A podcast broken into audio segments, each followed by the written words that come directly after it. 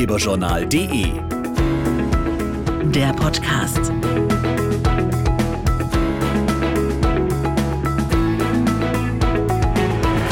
Hallo hier beim Ratgeberjournal Podcast. Der Sommer liegt hinter uns, es wird langsam Winter und die Füße verschwinden wieder in dicken, wärmenden Schuhen.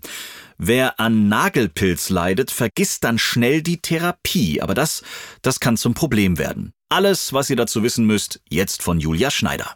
Aus den Augen, aus dem Sinn. Aber wer eine Nagelpilzbehandlung unterbricht, wird ihn nicht los. Professor Hans-Jürgen Tietz, Leiter des Instituts für Pilzkrankheiten und Innere Medizin in Berlin, erklärt warum. Wenn man nicht konsequent bis zur letzten Spore behandelt hat, kommt die Infektion wieder. Deswegen auf gar keinen Fall eine Pilztherapie zu früh beenden, eher noch etwas länger behandeln, um ganz sicher zu gehen, dass die Infektion nicht zurückkommt. Die Nagelplatte ist kompakt und wenig durchlässig. Das erschwert die Behandlung einer Pilzinfektion.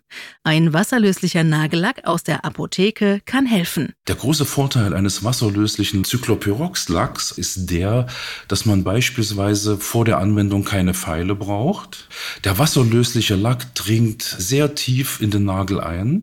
Er hat ein ganz breites Wirkspektrum und erfasst alle in Frage kommenden Erreger und ist der einzige mit einer direkten Wirkung gegen die Pilzspore. Damit man sich nicht wieder infiziert, sollte man ein paar Grundregeln beachten. Das heißt, im eigenen Haus alle Betroffenen behandeln, im Schwimmbad die Badeschlappen bis an den Beckenrand mitnehmen, im Hotel bitte nicht barfuß laufen auf dem Teppichboden. Also die beste Prophylaxe ist keine Pilze an sich heranlassen. Weitere Infos zur Vorbeugung und Behandlung von Nagelpilz gibt's auch auf starkgegennagelpilz.de.